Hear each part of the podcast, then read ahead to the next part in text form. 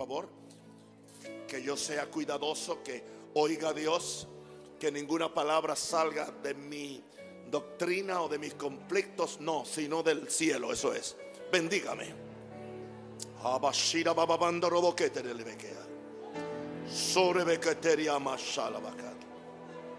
Aleluya, gracias Padre por este pueblo hermoso que tú me has entregado para bendecirlo, para amarlo, para instruirlo en las verdades de la palabra del Señor.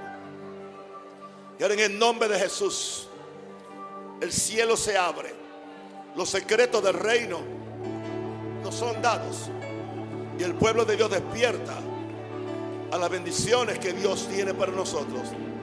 En el nombre de Jesús, amén. Secreto de abundancia y provisión divina. Hoy hablemos que la abundancia de Dios es para los hijos de su reino. No me interesa hablar de prosperidad, de manipulación económica, eso no viene al caso. Eso no tiene nada que ver con el mensaje de la palabra del Señor. Somos hijos del creador de todas las cosas. Somos hijos del Dios que hizo los cielos y la tierra. Y Él no las hizo para el demonio, ni aun para los pecadores, sino para sus hijos. Y si alguien tiene derecho a la, a la abundancia y a la provisión de Dios, somos nosotros. No porque Dios tiene obligación de hacerlo, sino porque es lo que Él quiere hacer. Jesús dijo, si vosotros siendo malos, sabéis dar buenas dádivas a vuestros hijos, cuanto más nuestro Padre que está en los cielos dará buenas cosas a los que le piden. Estamos hablando de Jesús. Otra palabra que Jesús dijo en Juan 10:10. 10. Jesús dice, el ladrón no viene sino para hurtar, matar y destruir. Esa es la operación de Satanás y de los demonios que se oponen a Dios y se oponen a nosotros por la razón que somos hijos de Dios. Y ellos quieren que nosotros tengamos la opinión incorrecta de Dios, de forma que nosotros podamos culpar a Dios por nuestras tragedias y a la misma vez no tener fe para recibir sus bendiciones. El ladrón no viene sino para hurtar, matar y destruir. Pero Jesús fue específico. Yo he venido para que tengan vida. No solamente para que tengan vida. Él agregó y para que la tengan en abundancia. ¿Sabía usted que si usted está cundido de necesidades y problemas, usted no tiene vida en abundancia? Y está bien que somos salvos. Está bien que vamos al cielo. Pero mientras estamos en esta tierra, necesitamos, no por avaricia, no por orgullo, sino por necesidad para hacer la voluntad de Dios. Ahora, vamos a ver en primer lugar que Dios te bendijo o nos bendijo inicialmente para que vivamos en abundancia. Es interesante que pasan 27 versos y en el verso 28 aparece a Dios haciendo lo que Dios quiere hacer. 27 versos. Y en el verso 28 aparece Dios. Y voy a leer de la nueva traducción viviente el verso 28. Pueden ponerla de 60 para que los hermanos comparen. Dios había acabado de hacer a Adán y a Eva. Los tiene al frente y no sabemos en qué forma Dios lo hizo. No sé si se arrodillaron, pero yo sé lo que dice el verso 28 en la nueva traducción viviente. Luego Dios los bendijo. O sea que Dios está en el negocio de qué? De bendecir. Dios los bendijo con las siguientes palabras. Y esto fue lo que Dios le dijo a nuestros padres. Sean fructíferos y multiplíquense. ¿Sabía usted que para que algo fructifique y se multiplique, eso indica que va a haber abundancia y va a haber provisión, porque es fructificación y multiplicación. Y eso fue lo que Dios le deseó a su primer hijo. Y le dice, llenen, llenen la tierra y gobiernen sobre ella. En otras palabras, los estoy haciendo fructíferos y los voy a multiplicar para que llenen la tierra y gobiernen sobre ella. Quiero que me entiendan bien. La razón por la cual yo creo en la voluntad de Dios para bendecirnos y suplirnos es porque si Dios quiere que nosotros llenemos la tierra con su reino, con su palabra, y que establezcamos el gobierno de Dios sobre la tierra, pelados no podemos hacerlo. Se va a requerir plata, se va a requerir influencia, se va a requerir dinero. Y esa debe ser la razón principal por la cual nosotros predicamos esta bendición. Dios le sigue diciendo a Adán y a Eva, reinen sobre los peces del mar, las aves del cielo y todos los animales que corren por el suelo. Y ahora Dios le habla más de la bendición y la provisión en el verso 29. Entonces Dios dijo, miren, les he dado todas las plantas con semilla. ¿Por qué con semilla? Porque la primera cosecha Dios la sembró, pero la otra le tocaría a Adán. Muchas veces Dios siembra tu primera cosecha y la gente cree, quiere que Dios siga sembrando, pero ellos no siembran. Y ahí se les, se les atasca la bendición. Les he dado todas las plantas con semillas que hay sobre la tierra y todos los árboles frutales para que les sirvan de alimento. Más claro no está que en el verso 28 ya Dios está hablando de de abundancia y de provisión para sus hijos. ¿Ha cambiado Dios de opinión? No. Veamos que la creación es un despliegue de la abundancia de Dios en el universo. La creación es maravillosa, es hermosa. Dios no hizo nada pequeño. Los mares, los ríos, los árboles, los bosques. ¿Por qué hizo tanto? Porque Dios es grande. Porque Dios quiere lucir su poder y darnos la fe a nosotros para que nosotros tengamos el atrevimiento de llegar a donde Él como un Padre bueno y le pidamos lo que Él ha prometido. Ahora, Dios preparó un jardín de abundancia para el hombre antes que el hombre fuera creado. Antes que el hombre abriera sus ojos, Dios había preparado un jardín de abundancia para el hombre. Las flores ya estaban sembradas. Los capullos ya estaban floreciendo, adornando el jardín. Los vegetales ya estaban listos, las legumbres estaban listas para que Adán y Eva comieran. Los animales estaban listos por si ellos querían hacer un guisado o alguna cosa. Ya todo estaba hecho. Dios preparó un jardín de abundancia para el hombre. Pero como le dije al principio, todo esto es posible porque el primer acto de Dios con el hombre fue bendecirlo para la abundancia. Yo oro por ustedes como cabeza espiritual de esta iglesia. Y yo oro por ustedes. Y yo les digo, sean fructíferos y multiplíquense, mis hijos. Llenen la tierra y gobiernen sobre ella. Que la bendición de Dios, que sobrepasa tu entendimiento, venga sobre ustedes, sus hijos, sus familias, sus negocios, sus empresas y todo lo que usted toca. Porque esa es la voluntad de Dios. Parte de esta bendición que Dios le dio, Dios le dio a Adán autoridad. ¿Por qué? Sobre todo lo que se arrastra para que nadie le robara su lugar de abundancia. Si hay una cosa que tenemos que entender y quiero que usted la, se la meta en sus venas como si fuera una, una inyección o un suero, es que cada vez que Dios empieza a prosperarte y a bendecirte, hay un enemigo que viene a robar, matar y destruir. Jesús lo dijo. Pero Jesús dijo, yo vengo para que tengan vida.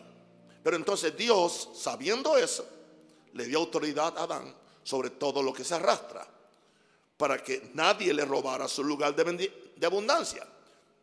Interesantemente, nuestro, nuestro primer padre Adán no le hizo caso a Dios, no cuidó el huerto no impidió que aquella serpiente donde Satanás se había metido entrara al huerto a destruir la armonía y la bendición que Dios le había dado a sus hijos.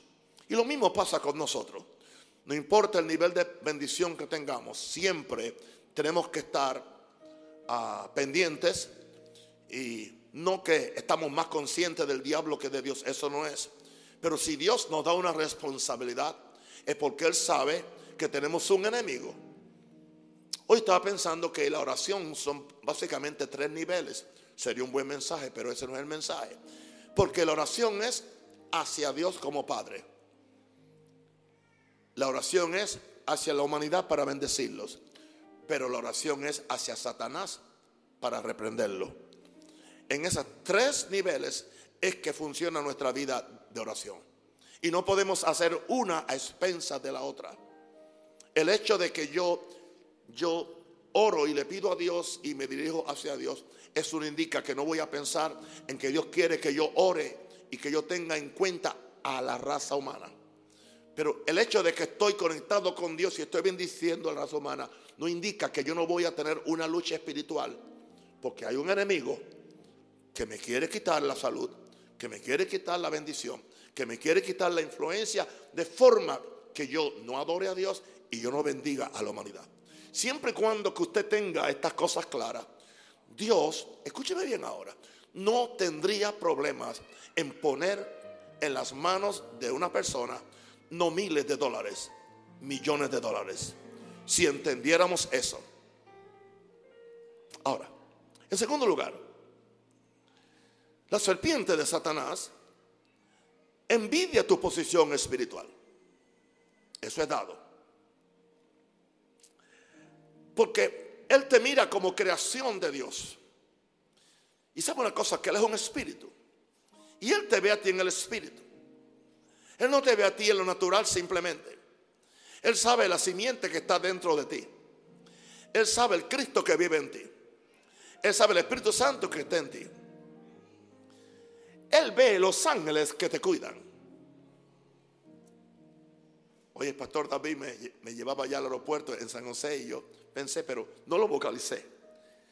De repente pensé y dije, wow, es poderoso que el ángel de Jehová acampa alrededor de los que los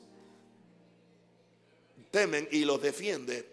Y tiene un, un, un objetivo de protegernos, pero a la misma vez me da temor porque indica que Él está viendo todo lo que yo hago.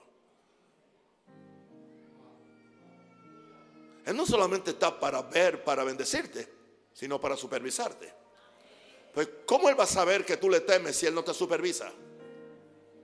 ¿Cómo que tú reaccionas para que Él pueda asegurarte que la bendición de Dios venga? Porque los ángeles tienen mucho que ver con que la bendición de Dios venga, porque son espíritus ministradores enviados a favor de los que somos herederos de la salvación.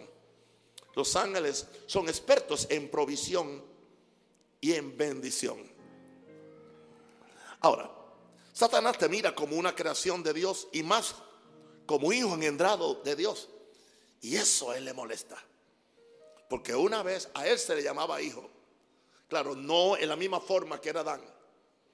Y a los ángeles se le llamaba hijo, aparece en el, en el libro de, de Job.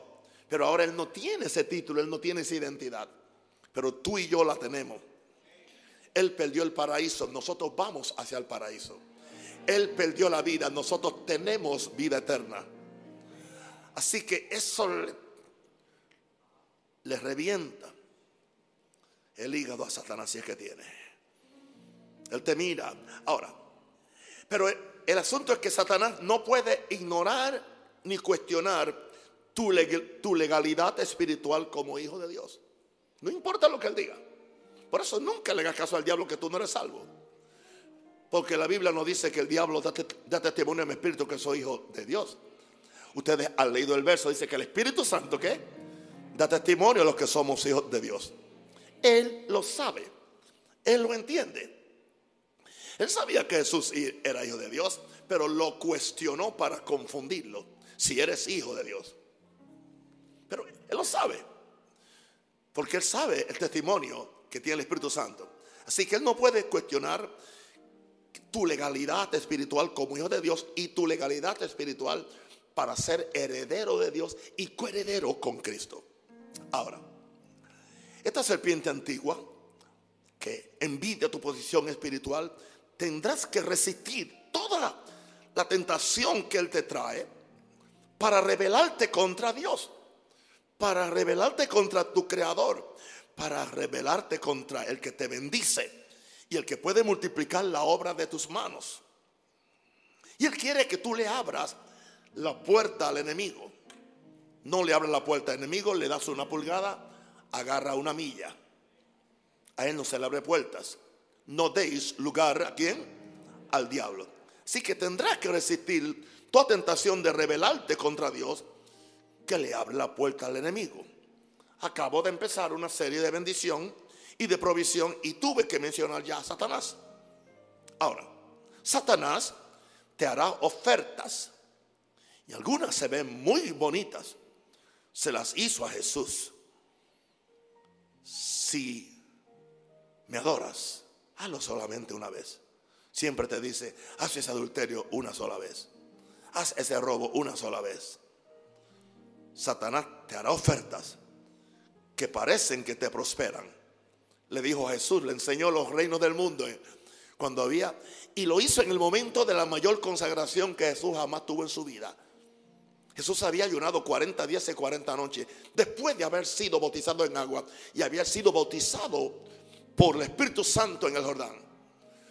Fue la consagración más grande que puede tener un hombre. Jesús la tuvo. En el clímax de su consagración aparece Satanás. Primero lo tienta a hacer pan fuera de la voluntad de Dios. Después lo tienta a él hacerse un protagonista de milagros tirándose del pináculo del templo.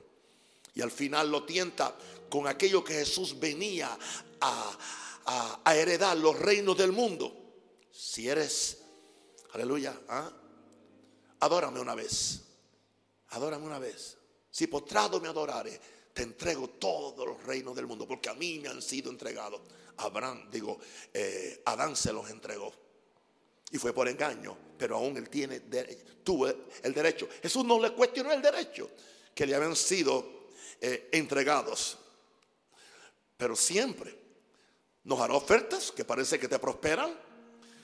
Te, te da otra forma de prosperar, que son ilegales, que son inmorales, que son antiéticas. Pero nunca te dice el fin de perdición de muchas de esas ofertas. Hablemos del amor al dinero.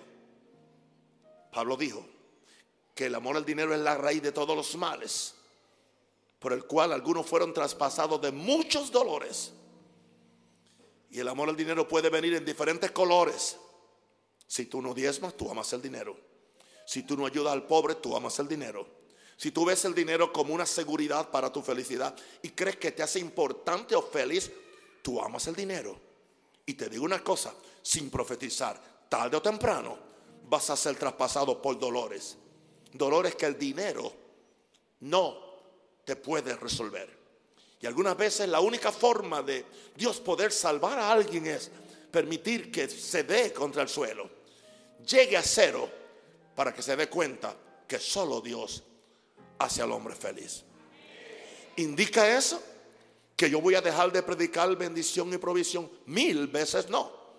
Porque el consejo bíblico hay que, hay que enseñarlo completo. Ahora, Jesús nos advirtió de este diablo y dijo tres cosas. En primer lugar, que es un ladrón. Viene a, robar lo que no es de él. En segundo lugar, que él viene a matar. Que él viene a robar y viene a destruir. Esa es la obra que él hace. Él quiere matar tu vida. Él quiere matar tu, tu salud. Él quiere robarte tu bendición. Él quiere destruir tu dignidad. Él quiere, aleluya, que tú te rebeles contra Dios de forma que el cielo se ponga como si fuera de acero, de forma que tú ores y ores y ores y como que no hay un cielo abierto. No hay cosa peor para alguien que orar y como que el cielo no responde. Cuando el cielo es como, como hierro, gloria a Dios, pero hay algo que abre el cielo y es la humillación. Si mi pueblo sobre el cual es invocado mi nombre se humillare y busca mi rostro y se arrepintieren de sus pecados, yo iré desde los cielos, perdonaré sus pecados y sanaré su tierra, sanaré su familia, sanaré sus enfermedades, sanaré sus finanzas, sanaré sus vidas. ¿Alguien quiere esa sanidad? de gloria a Dios. Amén. Estamos hablando hoy, la abundancia de Dios es para los hijos de su reino. Número tres, busca a Dios y rebélate contra Satanás. Y no sigas viviendo bajo su bota opresiva. Busca a Dios. No puedes hacerlo sin buscar a Dios en primer lugar. Busca a Dios pasionalmente. Ama a Dios pasionalmente. Yo vivo conociendo a Dios. Yo sé que si yo no conozco a Dios, no conozco su corazón. Si no conozco a Dios, yo no sé lo que Él ha preparado para mí. Jesús dijo, esta es la vida eterna. Que te conozcan a ti el único Dios verdadero y a Jesucristo a quien tú has enviado. No se alabe el rico en sus riquezas, ni el fuerte en su fuerza, ni el valiente en su fuerza. Alabas, alabes en esto el que me ha de alabar, en conocerme. Dios quiere que lo conozcan. Y Dios se da a conocer. Dios quiere darse a conocer para que tú puedas tener la confianza de saber que Él es un Dios justo. Amén. Es un Dios bueno. Es un Dios amoroso. Que está dispuesto a darte todas las cosas mucho más abundantemente de aún de lo que pedimos o entendemos. Busca a Dios y revélate contra Satanás y no sigas viviendo bajo su bota opresiva. En segunda crónica 26, 4 al 5, habla de un rey, creo que es Usías. Dice el verso 4 de segunda crónicas 26, 4 al 5. Usías hizo lo recto ante los ojos de Jehová. Muy importante eso. Hizo lo recto ante los ojos de Jehová. Y que lo recto, lo que es de acuerdo a su voluntad. Lo que las escrituras no prohíben conforme a todas las cosas que había hecho Amasías su padre, que era otro rey. Había tenido la ventaja que muchos de ustedes no han tenido, tener un padre que le traspasó la fe, que le traspasó las bendiciones. Yo no sé en un sentido relacionarme a alguien, porque ese no fue mi caso. Yo no he tenido que vivir la vida quebrantando maldiciones de cuántas cosas, porque mi papá no se las pasó. Desde el momento que él se convirtió, creo que a los 23 años, hasta que murió a los 94 años, fue un hombre de justicia, de amor y de, y de verdad. Yo nunca vi a mi papá pecando. Yo nunca lo vi maldiciendo a mi mamá. Nunca lo vi oprimiendo a nadie. Nunca lo vi robando nada. Entonces yo, yo, no tengo que romper esas maldiciones. Pero yo sé que muchos de ustedes tienen que romper maldiciones. Porque es lo que heredaron. No, no simplemente de los ancestros, sino de los padres inmediatos, lo cual es más difícil. Pero sí se puede. Yo tengo un libro que se llama Quebrantando Maldiciones, ¿ok? Y esto no es un comercial, sino una oportunidad para que usted lo lea. Ahora, él hizo las cosas que había hecho Macías su padre, y su padre era un hombre justo. Pero hay una clave aquí, en el verso 5, y persistió en buscar a Dios. Fíjense, ¿alguien puede explicarme ¿Qué significa la palabra persistir? No es buscar a Dios eh, casualmente, cuando tengo un problema, cuando se me aprieta el zapato. Esto habla de una vida, de orar sin cesar. Buscar a Dios mientras pueda ser hallado. Llamarle en tanto que está cercano. Persistamos en oración. Y nosotros, ¿qué dijeron los, los, apóstoles. Y nosotros persistiremos en la oración y en el ministerio de la palabra. Usías persistió en buscar a Dios en los días de Zacarías, que era un profeta, entendido en visiones de Dios. La última línea, muy importante. Y en estos días que buscó a Jehová, ¿qué hizo Dios? Él le prosperó. Yo no quiero que nadie me prospere. Yo no quiero que ningún sistema me prospere. Yo no quiero que mi astucia o mi inteligencia me prospere. Yo voy a buscar a Dios.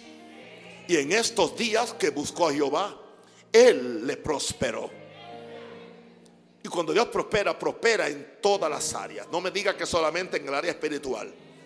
Nosotros no simples somos un ser espiritual, somos un ser físico. La salud es prosperidad física. El dinero es prosperidad financiera. Aleluya. ¿Mm? Una buena familia es buena prosperidad social. ¿Por qué no? El gran problema de los hombres es su carencia del conocimiento de Dios. No conocen a Dios. Por esta razón yo soy tan enfático en predicar la palabra en esta forma. Yo sé que ustedes me ven algunas veces cuando salgo, que grito y hago otras cosas, pero es, otro tipo de ministerio. O sea, cuando yo voy a las naciones es un, un asunto a veces de una noche. Y tengo que dar el paquete completo, ¿entiendes? Porque la gente, especialmente después de esta pandemia, dos años y medio casi sin verme, están hambrientos porque llegue su Padre Espiritual con la palabra de Dios. Y Dios me da algo diferente. Pero cuando yo llego aquí, yo vengo a enseñar. Equiparlos a ustedes. Ahora, eso no indica que de vez en cuando me pueda tirar un grito. Pero no es la norma. Aleluya. Usted fue a la universidad. Sus profesores no se paran, no, no, se, no, se, no se pasan gritando eh, después de cada sentencia o, cualquier oración que dice, no. ¿Y quién dice ahora, ajá? ¿Y quién dice, ajá? Usted nunca se hubiera graduado de medicina con, un médico así. ¿Sabe por qué los cristianos están fracasando la fe? Por todo ese ajá, chichi, chichi, chichi, Y no tienen, aleluya, eh, eh, tiempo para pensar y para, y para educarse. Hermano, yo los estoy educando.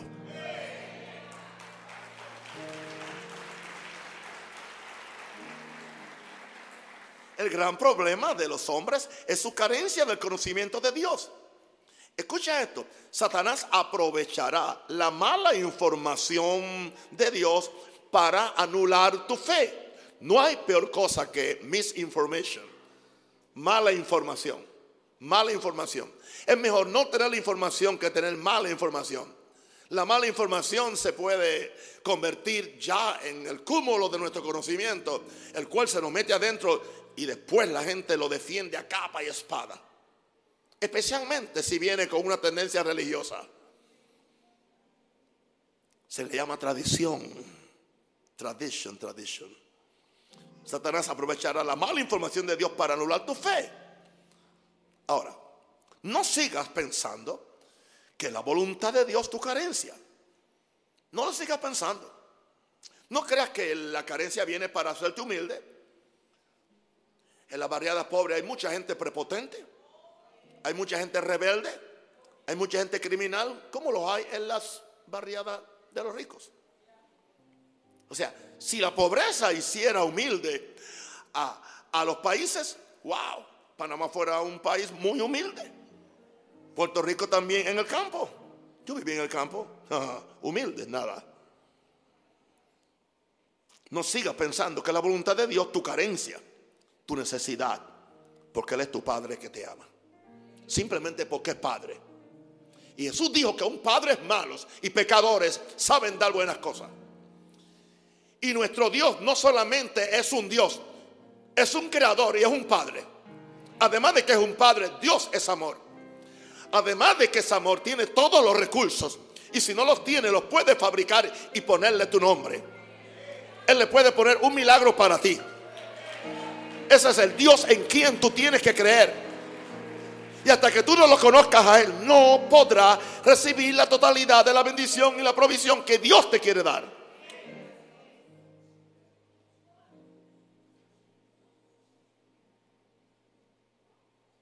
Pero qué problema se le hizo a la iglesia con toda esta manipulación de sellos, de siembras, de pactos. No es así. Se requiere comunión con Dios. Se requiere conocer a Dios. Se requiere conocer, pero antes se requiere una transformación de mi mente, renovar mi mente con la palabra de Dios. ¿Por qué? ¿Tengo que ser pobre porque soy de un tercer mundo? ¿Tengo que ser pobre porque soy negro o porque soy bajito o porque soy feo? No tiene que ver nada con eso. Tiene que ver con tu corazón con tu dedicación. Porque Dios te quiere bendecir. Esto no es un estribillo, esto es un eslogan, es una realidad. Dios te quiere bendecir. O sea, quiso bendecir a Adán y Eva y a ti no. ¿Quién te, ¿Quién te compró a ti? Jesús, el Hijo. No dice la Biblia que Él nos bendijo. ¿Con cuánta? Con toda bendición espiritual. ¿Dónde? En lugares celestiales. Efesios capítulo 1. Es la, voluntad de Dios. Yo me siento aquí como un profesor que estoy tratando de lavarle el cerebro a ustedes. Pero para limpiar el cerebro de toda esa basura de que Dios te quiere sufriendo, de que Dios te quiere enfermo, de que mientras más pobre, más humilde, más espiritual. Mentira. Mentira. No sigas pensando que la voluntad de Dios tu carencia. Y lo tengo que repetir una y otra vez más. Tampoco es tu necesidad porque Él es un Padre que te ama. Dios no te sacó de Egipto para dejarte en el desierto. Múdate a la tierra de bendición de Dios y no mires hacia atrás. No seas de aquellos que mueren en el desierto. Cuando Dios nos sacó para llevarnos a Canaán. Aunque hay gigantes de Satán, no vamos a temer. Él nos sacó para llevarnos a Canaán. Eso fue lo que él hizo. ¿Usted cree que yo voy a quedarme en este lugar? No, mil veces no. Dios me va a dar la ciudad.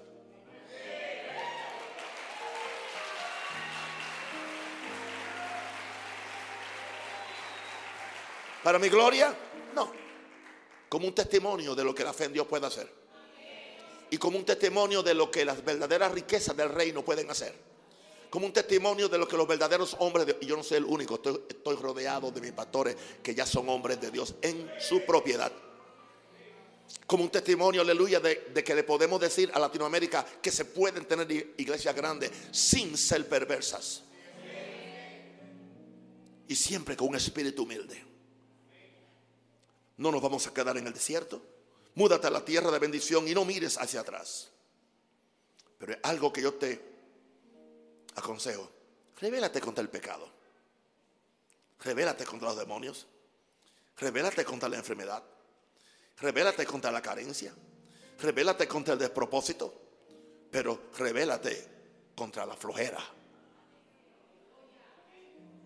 Y revélate contra la falta de visión. Donde no hay visión, el pueblo perece. Fe la sustancia de las cosas que se esperan, la convicción, evidencia o demostración de cosas que no se ven. Para que haya fe, tiene que haber visión.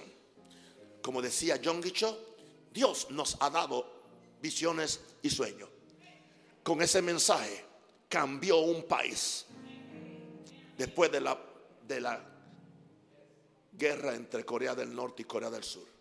Un país totalmente destruido y trajo un mensaje muy sencillo, muy sencillo el mensaje de él. Amados, yo deseo que tú seas prosperado en todas las cosas y tengas salud, así como prospera tu alma. Ese era su mensaje. con eso edificó una iglesia de un millón de miembros. Con eso fue influyente para que ese, ese que él empezó, y son gente que oran y ayunan. Y la iglesia, hoy, aún en la ausencia de John Guillo que fue con el Señor, la iglesia sigue pujante.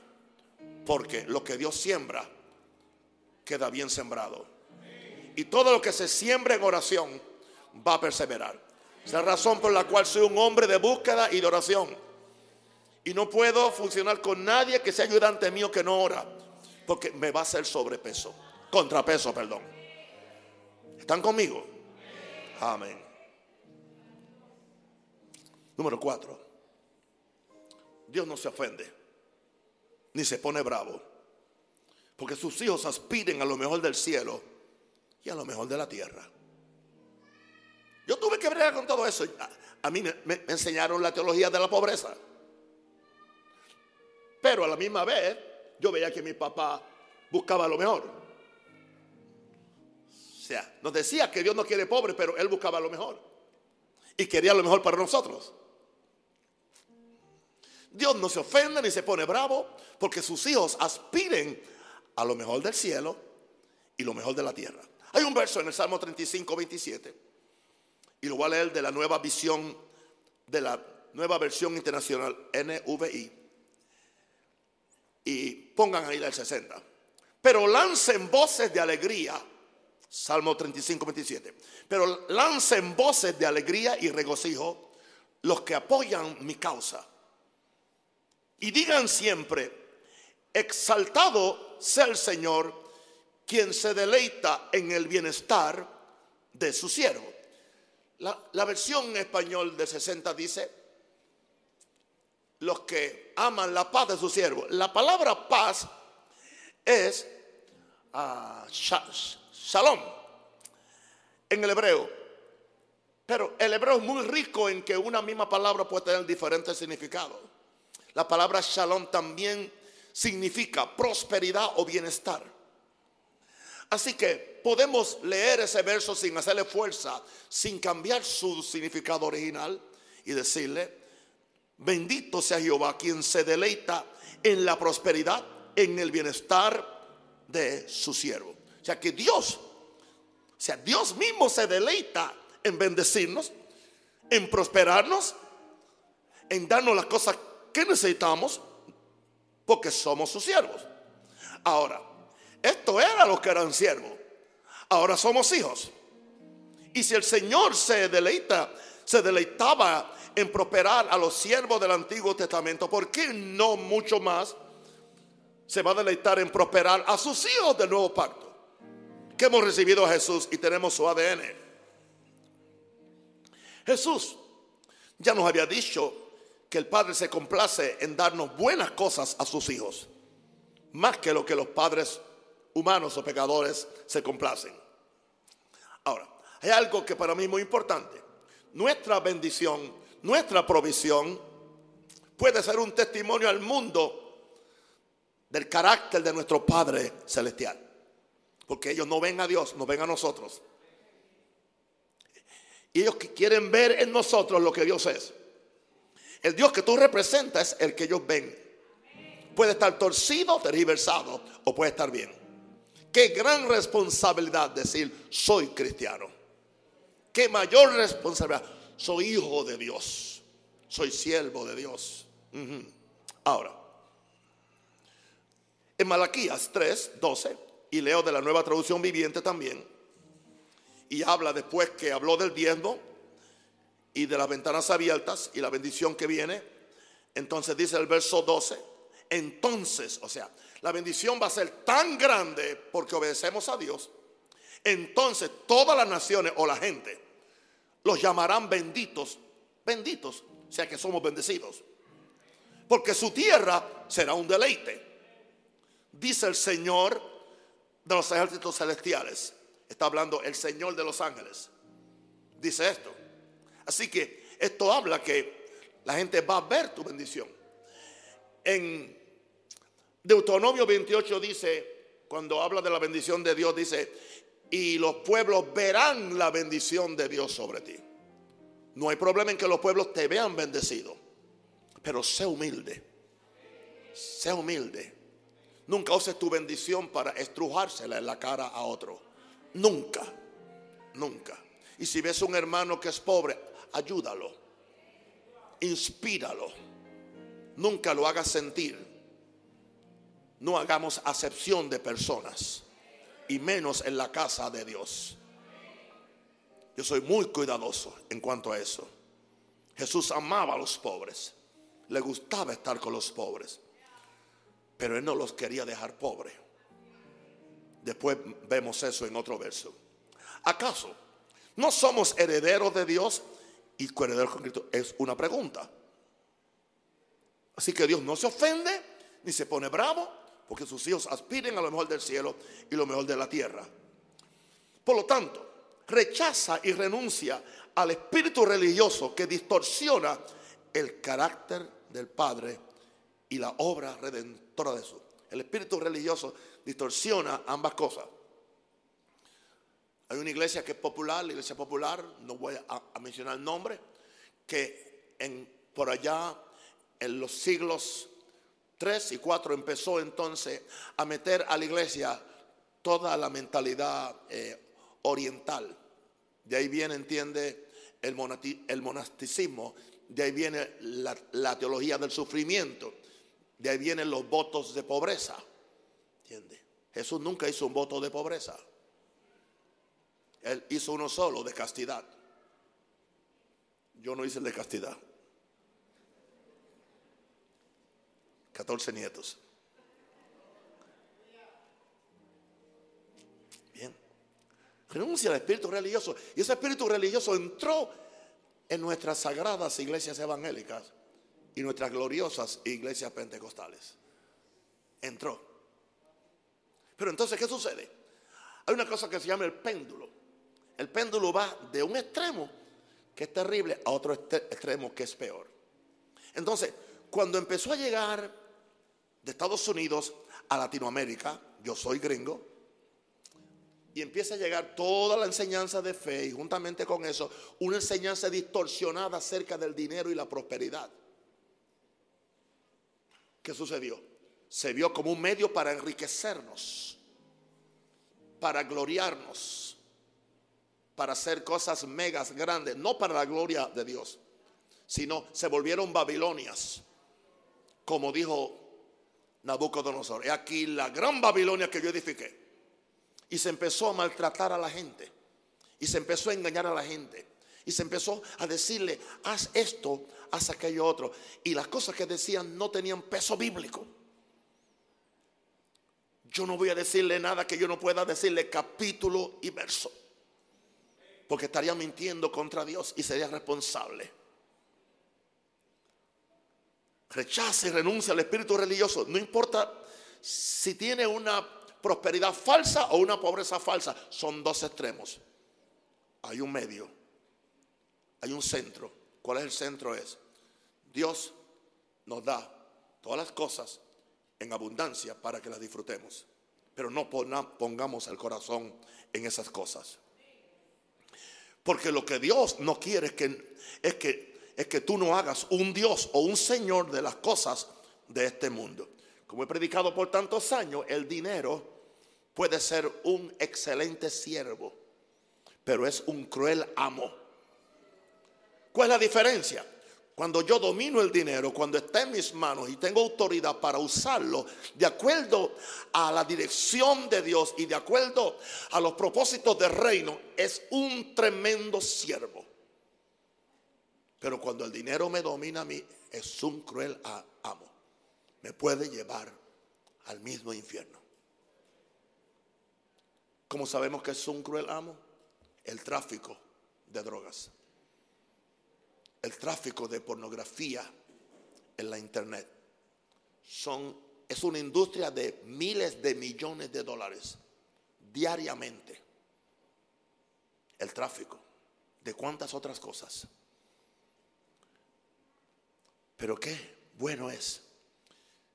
Lloro al Señor que despierten ustedes un deseo genuino para prosperar. ¿Por qué no? Lloro que Dios le dé sueños a ustedes para que ustedes puedan tener una mejor vida. Puedan bendecir a su generación que sigue, a sus hijos. Pueda darle quizás lo que ustedes no le dieron. Y que a la misma vez usted pueda ser un instrumento para que el reino de Dios no carezca. Y que la gente pueda mirarnos y decir, esa gente representa a Jesús. Andan como Jesús, bendiciendo como Jesús. Son humildes como Jesús, pero son prósperos para la gloria de Dios. Por eso estoy predicando estos seis mensajes. Ahora, número cinco, Jesús fue muy enfático, que Él vino a bendecir la humanidad. En Lucas 4, 18 al 19, la nueva traducción viviente, dice el verso 18, el Espíritu del Señor está sobre mí porque me ha ungido para llevar la buena noticia a quienes? A los pobres. Una pregunta, ¿cuál es la mejor noticia para un pobre? Que él puede salir de la pobreza. ¿Ok? Pero eso no fue lo único que él predicó. Pero fue una de las cosas, es parte de la plataforma de Jesús el Espíritu del Señor está sobre mí. O sea, hay una unción para predicar una bendición justa y santa a los pobres. Jesús la tenía. Me ha enviado a, a proclamar que los cautivos serán liberados, que los ciegos verán, que los oprimidos serán puestos en libertad y que ha llegado el tiempo del favor del Señor. Entonces Jesús es muy enfático que no solamente vino a bendecirnos para ir al cielo, sino que vino a bendecirnos para que vivamos en la tierra. Dice que Él vino a buscar y a salvar lo que se había perdido. Nos dice que Jesús vino para destruir las obras del diablo. Las obras del diablo que enferman, empobrecen y llevan a la gente al infierno. Enfermo tú no puedes trabajar. Enfermo tú no puedes ser creativo. Así que él viene, eh, Jesús vino a destruir las obras del diablo, obras que enferman, que empobrecen y llevan a la gente también al infierno. Jesús vino a anunciar un mensaje de buenas nuevas a los pobres. Él no vino con esto que se llamó prosperidad, mentira. En primer lugar, él mismo empezó a alimentarlos cuando tenían hambre. Nunca los dejó ir de un culto de tres días de ayuno que estaban con él. Dice, no los puedo dejar ir porque van a perecer en el camino. Él no dijo que tengan fe.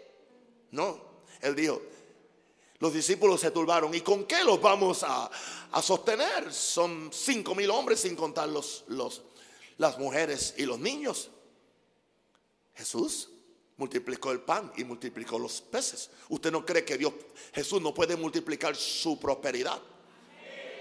Nunca deje de dar ese dólar, que es lo que usted tiene y lo que puede dar, y nadie debe condenarlo porque es lo que usted pudo dar, y nadie se debe burlar de usted. Dios puede multiplicar eso. Una de las ofrendas más grandes que se dieron, de las cuales Jesús fue testigo, no fueron millones de dólares básicamente fue la única ofrenda que él jamás admiró. Los ricos vinieron y echaron de lo que les sobraba, pero vino una viuda y echó todo lo que tenía. Dos blancas le llamaban, dos monedillas. Y se quedó sin nada. Jesús dijo, ¿quién echó más? Y él dijo, ¿quién echó más? Ahora, yo te, yo te aseguro a ti que si Jesús vio a aquella mujer en su corazón Jesús la bendijo. La Biblia lo dice todas las cosas que sucedieron. A mí no me sorprende que acabando el culto o acabando la reunión, que Jesús vino donde la mujer y la bendijo. Conociendo a Jesús, que está en el negocio de bendecir. Pero él la admiró. Nunca despreciamos, nunca despreciamos lo que usted da. Cuando alguien le dice, no puede dar parecen los de mil, parecen los de 500, parecen los de 100. No. Al que dé 10 mil le doy una, una bendición especial. Al que dé 5 mil le doy una bendición semi especial. Al que dé mil le dé una bendicioncita raquítica. Diabólico. Yo dije que es diabólico. No podemos vender la bendición de Dios. No podemos hacerlo.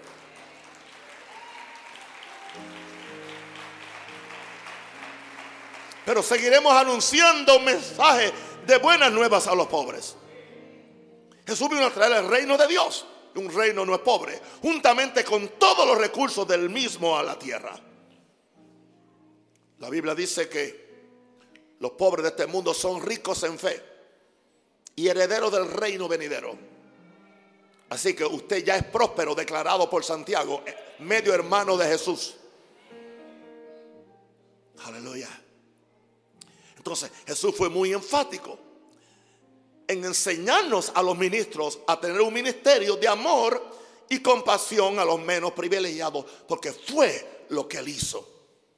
Y la iglesia no debe perder eso. Número 6. Cambia tu modo de pensar y expande tu mente para la abundancia de Dios para ti y los tuyos.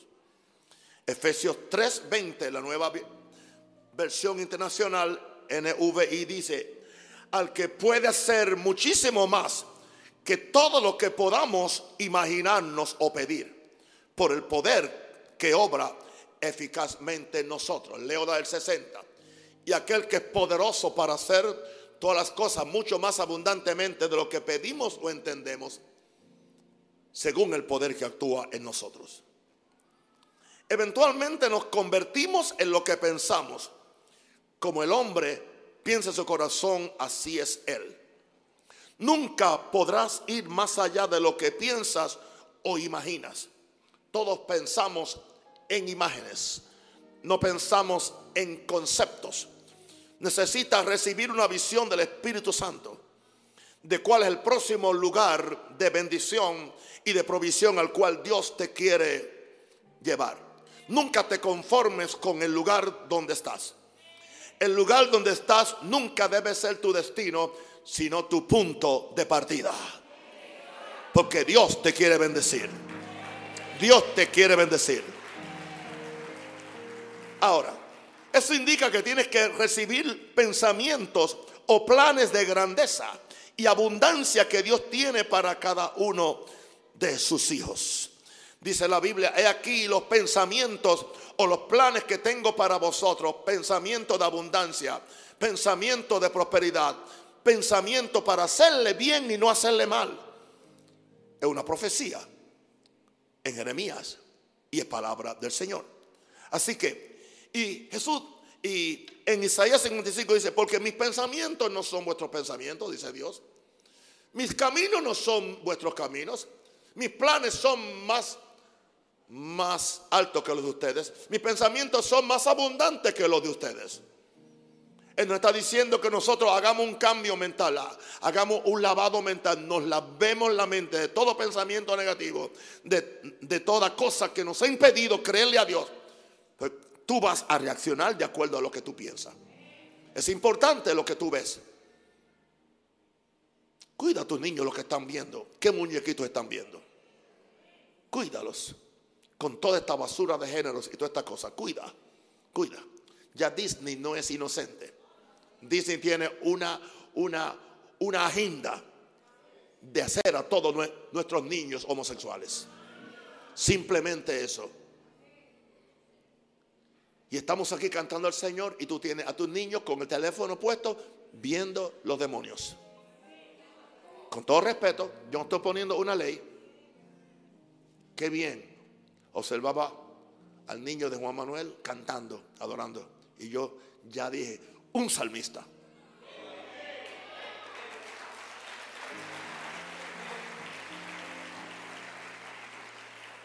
Pero si los acostumbra siempre a traer las crayolas, a traerle para que pinten esto y esto otro, usted dice, que no entiende, su espíritu entiende. Su espíritu recibe.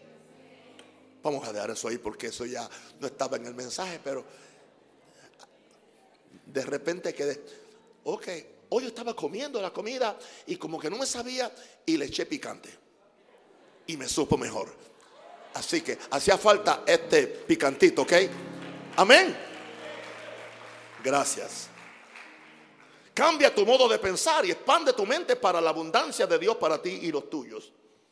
Y ahora, trae cautivo y haz que todo pensamiento se sujete solamente a la voluntad de Dios. No lo que dice no Rosario, no lo que dice el evangélico, el católico, el adventista. No, no, no. ¿Qué dice Dios? Ya. Y si te meten problemas con todo el mundo, tengo problemas con todo, pero no tengo problemas con Dios. Porque nadie me da fe, nadie me, me abre los cielos, nadie me va a edificar la ciudad sino Dios. Así que ¿a quién tengo yo que agradar?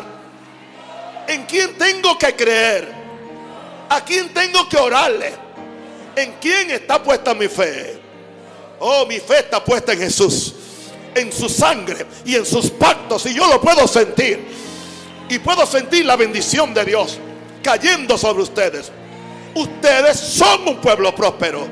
Son un pueblo bendecido y provistos por la gracia de Dios. Pero cautiva todo pensamiento y termino con el punto 7. Ponte en el lugar donde Dios te pueda bendecir. Con abundancia, sin límites. Ponte.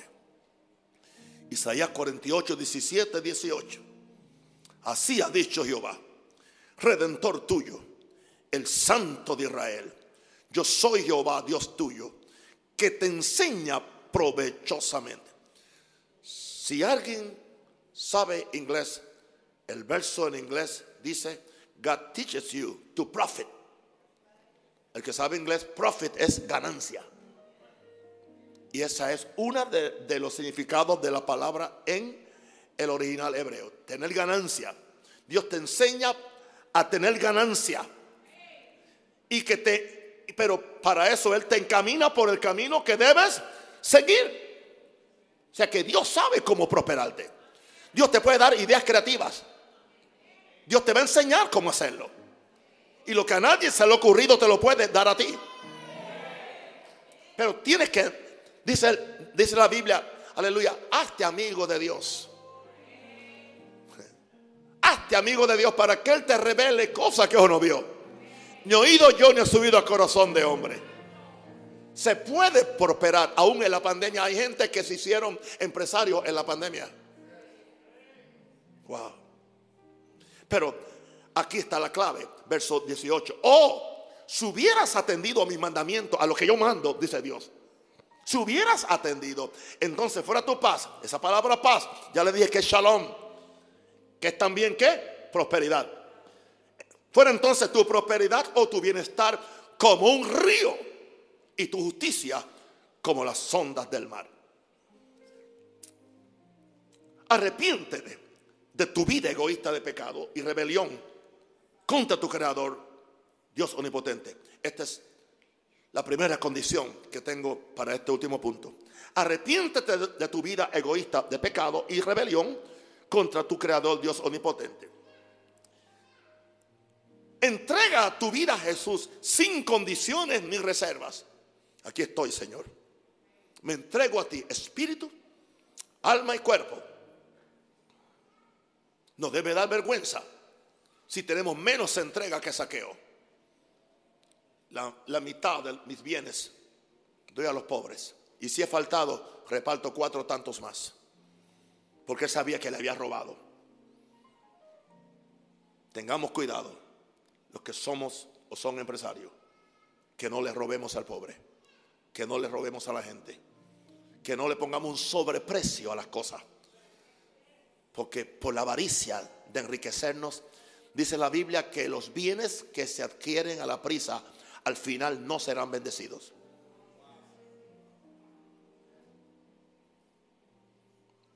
Empieza a buscar. Entrega tu vida a Jesús sin condiciones y reserva. Empieza a buscar su reino en primer lugar. Eso no tiene compromiso. Eso no se puede cambiar. Es una sentencia de Jesús. Busca primeramente el reino de Dios y su justicia y todas las demás cosas serán añadidas.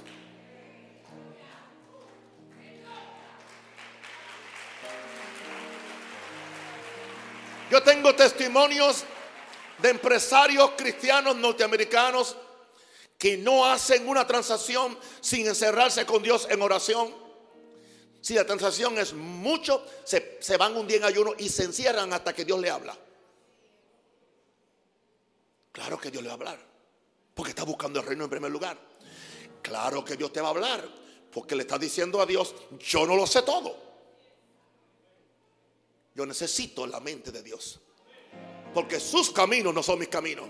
Sus pensamientos deben ser los míos.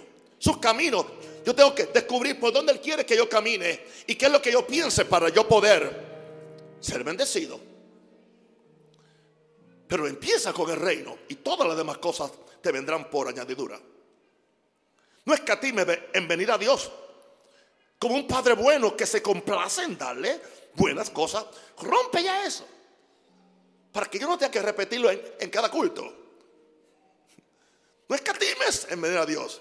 Como un padre bueno que se complace en darle buenas cosas a sus hijos. Y termino en este último punto. Recuerda que no debes vivir para ti. Dios te dará abundancia siempre y cuando avance su reino. Ayudes a otros que tienen menos y en el proceso mantente humilde. No importa la abundancia y la influencia que poseas. Esta última idea la voy a repetir. Recuerda que no debes vivir para ti. Dios te dará abundancia siempre y cuando avance su reino, ayudes a otros que tienen menos y mantente humilde. No importa la abundancia que poseas. Secreto de abundancia y provisión divina. Lección número uno.